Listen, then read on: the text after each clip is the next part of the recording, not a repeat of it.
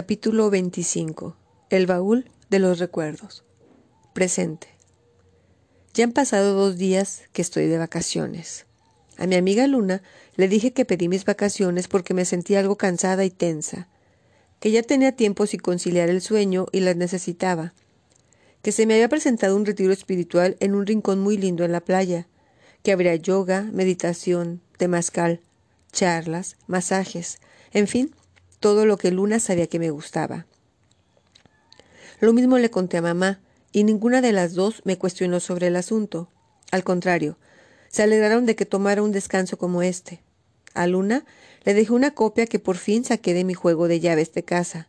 Le comenté que si algo se llegara a necesitar en casa mientras yo no estaba, no sé, uno nunca sabe, le dije a mi amiga, aunque dentro de mí no sabía si esto era una buena idea, ya que yo seguiría ahí.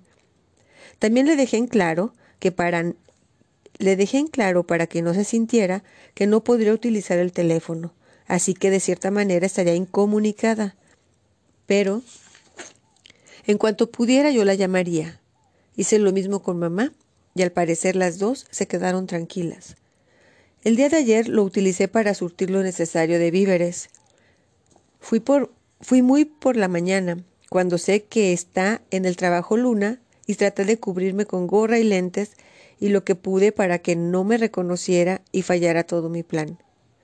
Hoy me puse a hacer limpieza profunda de toda mi casa. Siento que si algo me pasa, al menos todo quedará limpio y ordenado. Y también he estado haciendo tiempo, ya que a quién quiero engañar.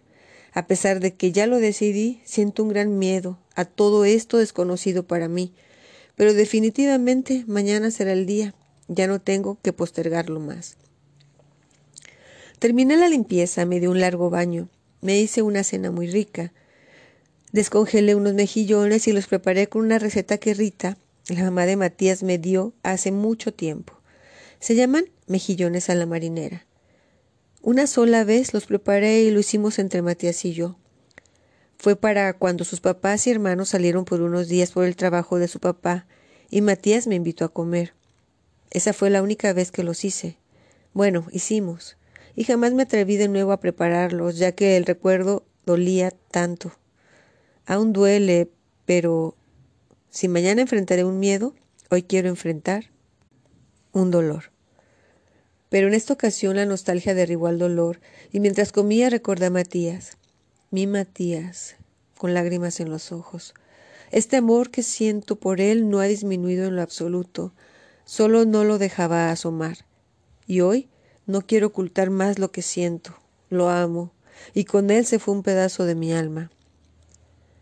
Terminé mi cena, lavé los trastes sucios, tomé la botella de vino blanco en esta ocasión y me fui al sillón.